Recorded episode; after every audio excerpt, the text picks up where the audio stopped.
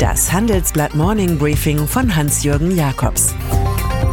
Guten Morgen allerseits. Heute ist Dienstag, der 5. März. Und das sind heute unsere Themen. Renaissance mit Emmanuel Macron. Chinas Dilemma in der Halle des Volkes. Bahn sucht Milliarden. Emmanuel Macron.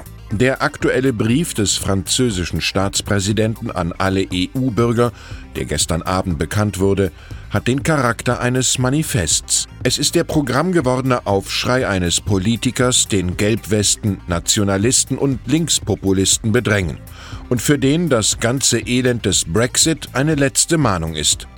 Er formuliert, wir dürfen nicht Schlafwandler in einem erschlafften Europa sein und bittet die Vertreter von Staaten und Institutionen der EU noch vor Jahresende zu einer Europakonferenz. Alles ohne Tabus, einschließlich Überarbeitung der Verträge und einem Bürgerpanel. Dem alten Dreiklang der 1789er Revolution Liberté, Egalité, Fraternité stellt Macron einen neuen Dreiklang der Renaissance von Europa gegenüber. Freiheit, Schutz, Fortschritt, schreibt unser Korrespondent Thomas Hanke.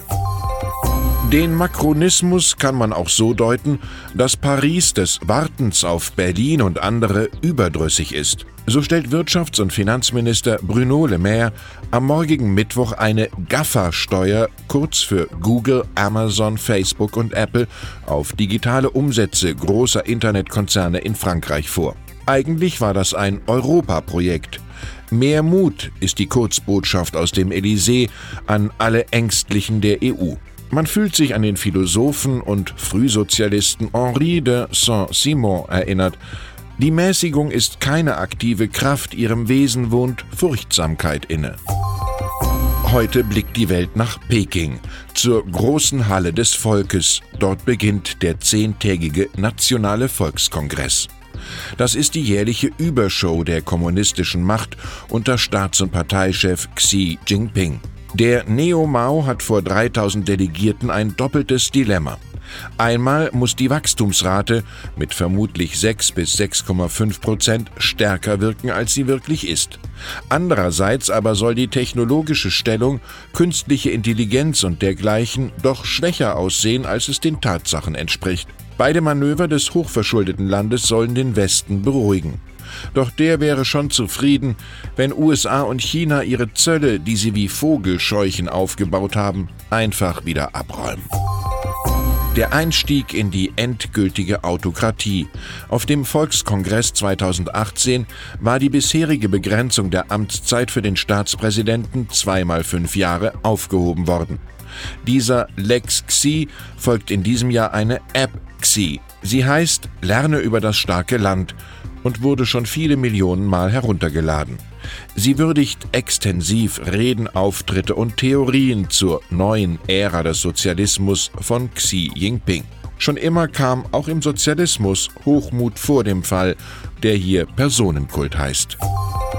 Eine Art Grundlagenarbeit zur Erforschung des Donald Trump-Systems. Das hat sich der vom Demokraten beherrschte Rechtsausschuss des US-Repräsentantenhauses vorgenommen. So sollen Vorwürfe der Justizbehinderung, der Korruption und des Machtmissbrauchs geklärt werden oder vielleicht nur noch einmal kräftig öffentlich seziert.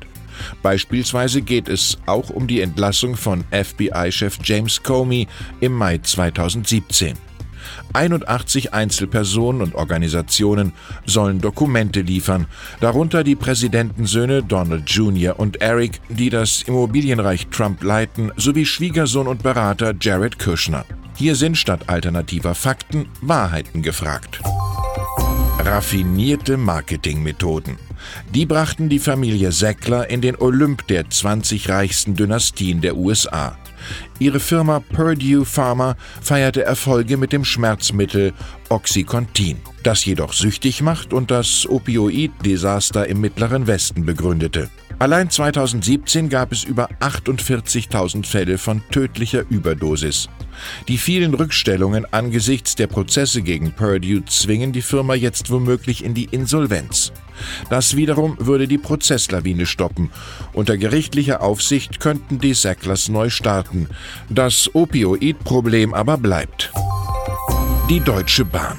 Mitten in ihre Verhandlungen mit dem Gesellschafterbund über die Finanzierung der Instandhaltung über 2019 hinaus platzt ein brisantes Papier der Eisenbahnergewerkschaft EVG hinein. Unser Fachmann Dieter Fockenbrock stellt es ausführlich vor.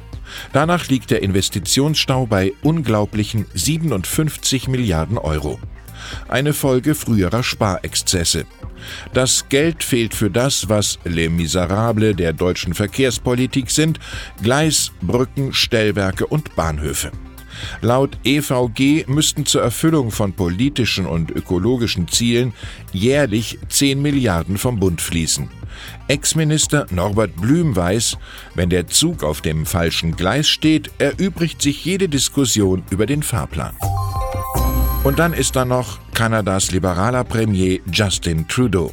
Lange Zeit für viele ein glorreiches Antibild zum benachbarten Präsidenten Donald Trump. Doch das idyllische Bild zeigt hässliche Risse.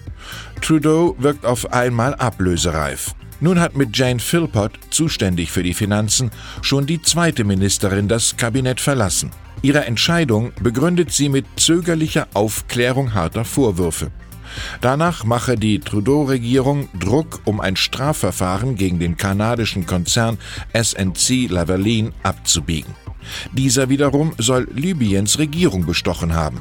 Trudeaus Justizministerin Jody Wilson-Raybould hat zuvor Reis ausgenommen. Zu fürchten ist, dass dem angeschlagenen charismatischen Regierungschef ein Rat von Friedrich Dürrenmatt jetzt auch nicht mehr weiterhilft.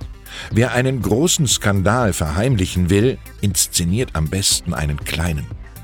Ich wünsche Ihnen einen skandalfreien Tag. Es grüßt Sie herzlich Hans-Jürgen Jakobs.